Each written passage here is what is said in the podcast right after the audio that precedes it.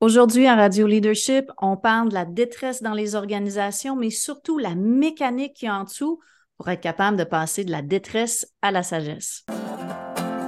Bienvenue à Radio Leadership pour rayonner, inspirer et créer dans votre rôle de leader.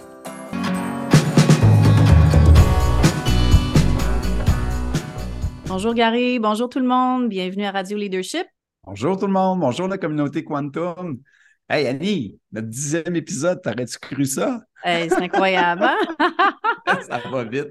Je pense qu'on s'améliore à chaque fois. Là. Euh, on, est, oh, euh, on est des gestionnaires de carrière qui se transforment en quelque chose de complètement différent. Ça nous garde en vie, on apprend.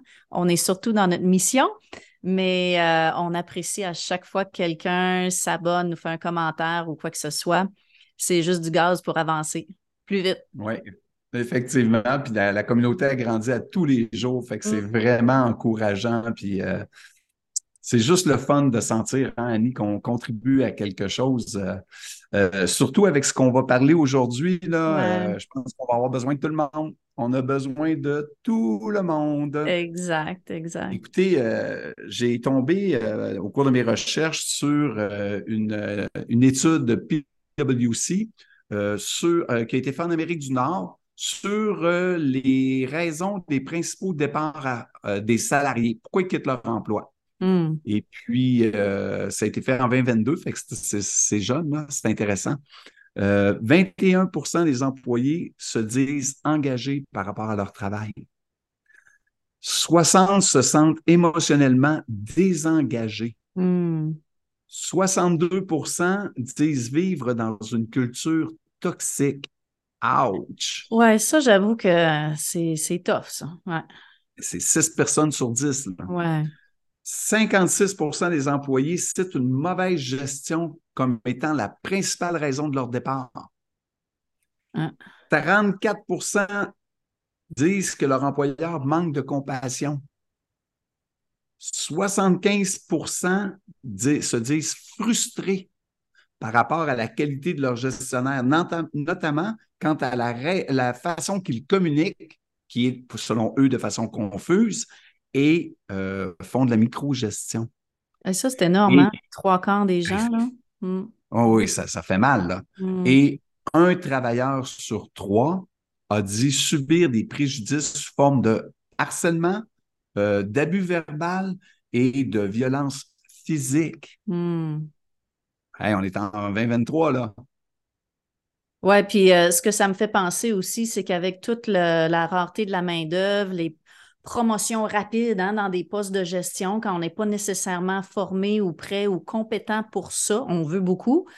Euh, si on continue sur cette lancée-là, imaginez les nouveaux gestionnaires en poste qui ont à gérer là-dedans puis à, prendre une coche de plus, c'est tout qu'un challenge. Ce sont des temps, euh, des beaux défis. Un beau bulletin. Ouais. dans le fond, c'est le bulletin des 30 dernières années. Exact. C'est un bulletin de euh, nos comportements, de nos émotions, de nos façons de faire. Hein. Et puis, euh, on arrive comme à un point tournant. Est-ce qu'on peut continuer dans ce sens-là? Je pense que tous les indicateurs de santé mentale sont au rouge, là. Et tu sais, c'est comme une photo, là, quand tu vois là, que tu as 60 livres de trop, là, ben, qu'est-ce que tu fais? On, peut parler de la photo puis de tout, tout, tout, mais à un moment donné, il faut, faut, voir qu'est-ce que je fais avec ça. Tu as raison, c'est vraiment un, un, bilan de santé organisationnelle. Puis quant à moi, là, je vais peut-être être un petit peu plus radical, mais le constat, c'est que notre modèle des 30 années qui nous ont servi, il est juste plus viable. Marche Effectivement. Effectivement. Puis mon plus gros, gros euh, malaise, c'est qu'on l'oublie souvent, c'est que nos gestionnaires sont aussi des employés. Là. Ah oui. Mm. Puis c'est une chose que j'ai retenue de, mes, euh, de toute ma carrière, c'est ce qui est en haut est comme ce qui est en bas, puis ce qui est en bas est comme ce qui est en haut. Mm.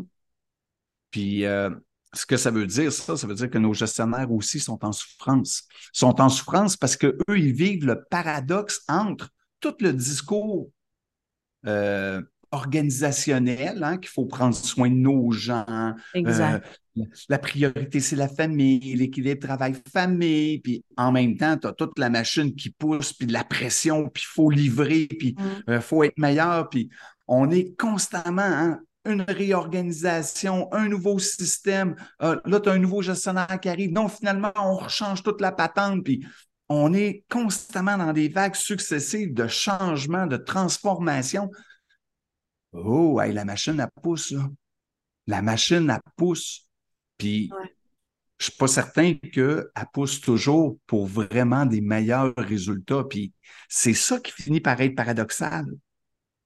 C'est à chaque fois que tu penses que, que, tu vas reprendre ton souffle, il arrive une nouvelle transformation, une nouvelle crise. On est comme dans la crise perpétuelle dans nos organisations. Malgré ben tout combien de fois combien de fois on entend parler hein, qu'on a des gestionnaires pompiers, on éteint des feux. Euh, c'est euh, puis souvent au détriment de la relation avec les gens et de l'aspect humain en milieu de travail. Moi, je sais, comme gestionnaire, c'est ce que j'ai trouvé le plus difficile à faire dans mon emploi, c'est de parler de santé mentale en réunion d'équipe, puis de l'équilibre, puis de l'importance des gens, puis de la réunion d'après ou deux jours après, euh, dire qu'on ouvrait le temps supplémentaire, puis qu'on encourageait fortement les gens à rentrer puis à faire plus d'heures parce que là, on ne rencontrait pas nos cibles. Mmh. Puis cette incohérence-là, j'avais de la difficulté à le vivre, mais je pense qu'on la vit aussi au niveau organisationnel à large échelle. Mm. Oui. On, c'est comme s'il y avait une compétition entre le bien-être et la pression de livrer. Exact. Et cette vague-là, là, ça devient comme c'est comme une, une vibe, hein? c'est comme une vibration, puis ça pousse, ça pousse, puis ça vient beaucoup de notre ego. Je ferai le lien avec notre ego. Mm. Parce que cette pression-là, elle va déclencher chez moi mes besoins euh, irrationnels. Tu sais, notre ego, c'est nos besoins psychologiques. Hein? On, on, a, on, a, nos besoins rationnels. Si je ne mange pas, je vais mourir. Si je ne suis pas aimé, je vais mourir. Euh, si je ne suis pas en sécurité, ben, je vais mourir aussi. Donc, mon système émotionnel, c'est vraiment mon système de survie. Ouais. Mais avec les années, c'est devenu psychologique. Et si j'ai des besoins avec lesquels je ne suis pas au clair, ou que j'ai vécu une lésion là, significative, par exemple, à mon besoin d'être aimé, ben, ça se peut que mon besoin d'être aimé, je ne suis pas capable de sentir qu'il est complet. Mm. Ah, puis il va même se transformer, on va l'appeler autrement. Besoin d'être reconnu. Absolument. Mm. tu comprends que si je suis avec une machine qui pousse, qui pousse, ben, ça se peut qu'au début, là, je suis content parce que ça me permet de combler, hein, ça bouge en dedans, puis il y a de l'adrénaline, puis je peux combler mon besoin d'être reconnu. Mais le problème avec un besoin psychologique, c'est que je ne suis jamais capable de sentir qu'il est complet. Ouais. Fait que je roule en boule là-dedans, puis je veux de plus en plus être reconnu, puis je veux de plus en plus être reconnu, jusqu'à temps que mon élastique s'étire, puis que je sois vraiment plus bien. Là. C'est vraiment comme si c'est ce besoin-là qu'on ressent à travers cette émotion-là qui vient nous contrôler, puis on n'en vient plus conscient. Ouais. Mm. Oui, puis c'est ce qui fait que dans une réunion, euh, tu es autour de la table, puis là, y a-tu quelqu'un qui peut prendre ce dossier-là puis s'en occuper? T'as pas le temps, t'es débordé, puis, puis là, là, oups, mon besoin de reconnaissance en bas, puis là, donne-moi là, je vais te le faire. Puis là, tu vas travailler à la fin de semaine. T'es pas, c'est pas ton boss, ton bourreau, là? C'est ton besoin. Tu deviens esclave de tes propres besoins. Et ça se peut aussi que tu deviennes bourreau de ton équipe en raison de tes besoins. Fait on est tout à la fois esclave et bourreau. C'est une mécanique qui est complexe, mais nous, ce qu'on voit, là, c'est que ça pousse. Puis j'y contribue à ça. Je cherche pas de coupable. Je ne peux pas dire il ou elle. Là. Je peux pas. C'est tout le monde. C'est un air ambiant de performance puis on, se crée des crises, on les solutionne en créant d'autres crises, puis on vire là-dedans, puis honnêtement, là, on spin, on spin. Ce que j'ai vu souvent aussi, Gary, je m'excuse de t'interrompre, c'est, tu, tu parlais victime-bourreau, mais puis je l'ai fait moi-même, puis je le vois encore là, je l'ai vu chez mes gestionnaires, puis des collègues, puis des clients en coaching c'est le gestionnaire qui veut se placer en rempart entre la pression qui arrive d'en haut, qu'on va dire, puis protéger son équipe qui, elle, envoie des signaux que là, ça craque, là, puis là, c'est assez. Et en se plaçant en rempart là, ça fait un temps, là, mais c'est une position de sauveur, mais très inconfortable. Puis probablement là aussi, pour être reconnu, mais cette fois-là par les employés.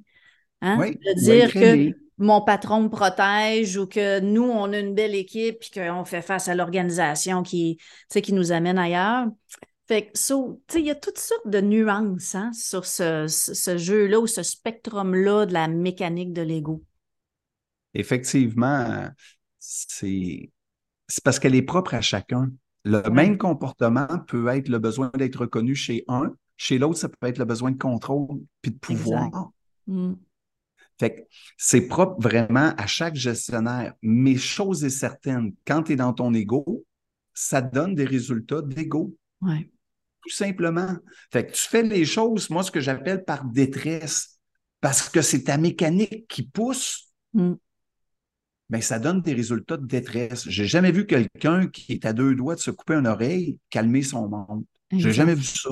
Mm. J'ai jamais vu le, gestionnaire qui est en crise et en colère amener de l'amour dans son équipe. Mm. Et c'est pour ça que ce à quoi on est appelé comme leader, si on veut changer cet état de fait-là, parce que tu sais, on peut en parler pendant des ah semaines. on, fait quoi avec ça? Là? Oui, c'est ça. On fait quoi? On fait quoi avec ça? Ben, la première des choses, c'est savoir à quoi tu es branché. Mm. À quoi tu te connectes comme gestionnaire? C'est-tu ton ego qui te tire ou c'est ta sagesse? C'est ton désir de bien faire les choses. Si c'est ton désir de bien faire les choses, là, ben, tu vas euh, avoir de la perspective. Hmm. Tu, vas être, tu vas essayer d'amener de la clarté. Parce que, tu sais, Annie, tu vas rire, là, je vais vous donner un exemple.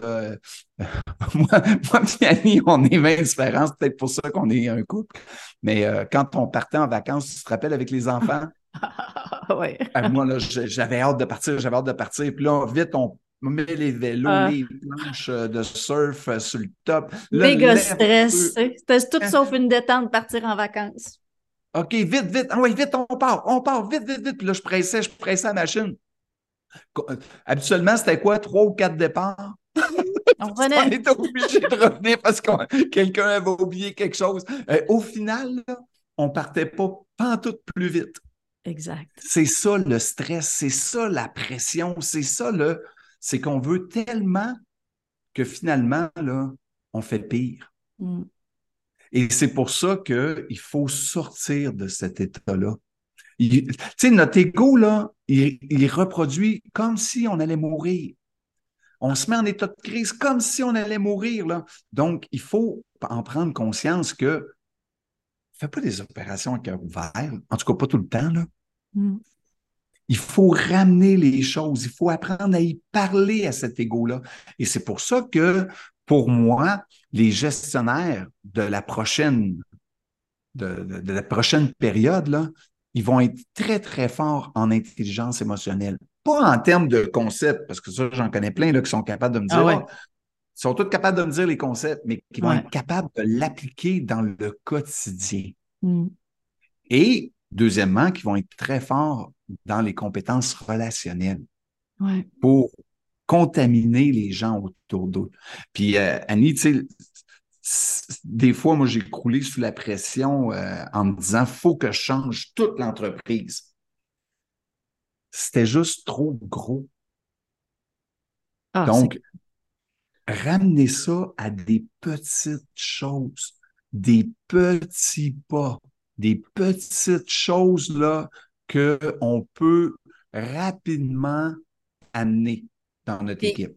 Puis en commençant, en fait, par soi. Hein? Ça fait cliché, mais c'est ça pareil.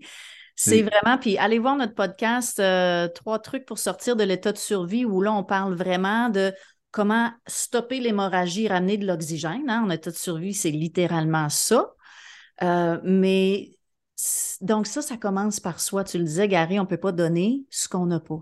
Fait que ton oasis, que nous, on appelle l'oasis, là, ce petit endroit-là de calme intérieur, il faut que tu l'aies en toi. Puis ça, ben, on, en donne des trucs, puis on travaille sur une trousse de survie émotionnelle en milieu de travail, justement, où on va travailler à la fois l'état de survie, mais aussi tout ce qui est entraînement. Fait qu'en termes d'entraînement, euh, qu'est-ce qu'on pourrait euh, donner aux gens comme perspective? Euh, exemple, tu as besoin de reconnaissance. Ouais. Un bon entraînement, un exercice simple, simple, simple, c'est à chaque fois là, que tu sens, avec ta position de témoin, là, que tu sens que tu es en train de faire quelque chose, puis que tu as une petite voix là, qui te le dit, là. Hein, tu veux être reconnu. Mm. Hein? Ben, tu vas l'écouter, cette petite voix-là, puis tu vas y répondre à cette petite voix-là. Ma survie est pas en danger. Je ne fais pas des opérations à cœur ouvert. Donc, j'en mourrai pas de ne pas être reconnu. développer ces petits mantras-là, -là, c'est une façon de rapidement venir euh, enlever de la pression sur ma mécanique égotique. Mais c'est certain que plus tu comprends cette mécanique-là, plus tu sais à quoi toi tu es réactif, ben plus tu es capable de travailler avec elle, plus tu es capable de, de, de, de, de, de, comme on pourrait dire, naviguer. Naviguer, ben oui, absolument. Puis, dans ton organisation. Il y a de comprendre la mécanique, mais il y a aussi, selon moi, tu sais, tu parlais à quoi tu te branches, parce qu'au final, c'est ça. Hein, mm-hmm. C'est qu'au final, puis on n'aime pas toujours ça l'entendre, mais on choisit. Là, ce qu'on vous parle, c'est quand on est dans notre mécanique égotique à côté, c'est comme si on n'était pas en contrôle, puis on ne choisissait pas, on ne faisait que réagir à cette mécanique-là qui est activée, aux émotions, qui ont comme pris le contrôle de nos comportements. Mais au final, on a un choix quand on peut s'élever justement, puis cette prise de conscience-là, d'être capable de la, pour la, de la comprendre, de voir qu'est-ce qui est à l'œuvre pour toi. Mais il y a cet aspect-là, puis de se, de se parler pour se ramener, c'est une chose. Mais il y a aussi un baromètre qui est notre corps. Puis hmm. quand on, va le sentir dans notre corps, tu sais, tu parlais de la petite voix, Gary, là, mais des fois, c'est un nœud dans l'estomac ou hmm. une boule dans la gorge quand on sent qu'on est, quand on n'est pas en cohérence. Hein? Hmm. Quand, on, quand on commence à se syntoniser sans s'en rendre compte à cette fréquence-là, comme je fais ça comme pour un poste radio, à la fréquence détresse ambiante, on le sent tout de suite. Notre corps, c'est un baromètre. Fait qu'on va la sentir, cette incohérence-là, dans notre corps, tandis que quand on s'intonise sciemment à notre, à notre fréquence sagesse, là, c'est peut-être plus une chaleur, une stabilité, comme de l'espace qui se crée dans notre corps. Puis ça, on a d'autres, on, on a d'autres endroits où on en parle de ça, mais c'est pour vous donner des points de repère très, très concrets quand on dit à quoi tu te branches, détresse ou sagesse. Il y a différentes façons de la reconnaître, puis il y a différentes façons de l'activer. De toute façon, là, la détresse génère juste plus de détresse. Fait que tu vas juste plus loin dans ton énergie, tu vas. Puis j'ai rarement. Ça donne pas des beaux résultats, tu sais. Il ne faut pas se le cacher, là. Euh, et donc, je pense sincèrement, et je vous invite sincèrement au cours des prochains jours. Mm. Essayez de voir à quoi vous contribuez. Essayez juste de contribuer à un peu plus de sagesse, un petit peu plus. Euh, des fois, c'est juste euh, un beau sourire à un employé. Hein? Euh, des fois, c'est juste enlever un petit peu de pression. Je me rappelle, j'avais quelqu'un dans mon bureau là, qui était triste. J'avais dit hey, on ne fait pas des opérations à cœur ouvert. Là. On va reprendre ça, c'est pas grave. Mm. Juste enlever. Fait qu'au cours des prochains jours, là, observez. C'est le point de départ de toute transformation, c'est l'observation. Exact. Exact. Puis pour vous amener à faire ça, n'hésitez pas à aller sur notre site. On a des méditations qui aident justement à créer l'espace pour s'observer, mm-hmm. se sortir du spin, puis faites ça quand vous n'êtes pas dans l'organisation, dans des moments qui sont d'emblée plus calmes pour vous entraîner. Fait que quand vous sautez sa patinoire le lundi matin, ben déjà, ah, vous avez cette, ce rebond, cette capacité-là de rebondir, puis cette, euh, cette mmh. écoute-là, cette oasis-là, en fait, qui a pris de plus en plus de place. Fait que. Euh, ouais, voilà. Euh, écoutez, si vous êtes comme nous, ça résonne l'idée d'amener plus de lumière, d'humanisme au travail, de se brancher, de se syntoniser à la fréquence sagesse mmh. en milieu de travail. Partagez, abonnez-vous à votre, notre chaîne YouTube, puis euh, ensemble, on va construire ce momentum-là. Merci tout le monde. Bye bye tout le monde. Bye.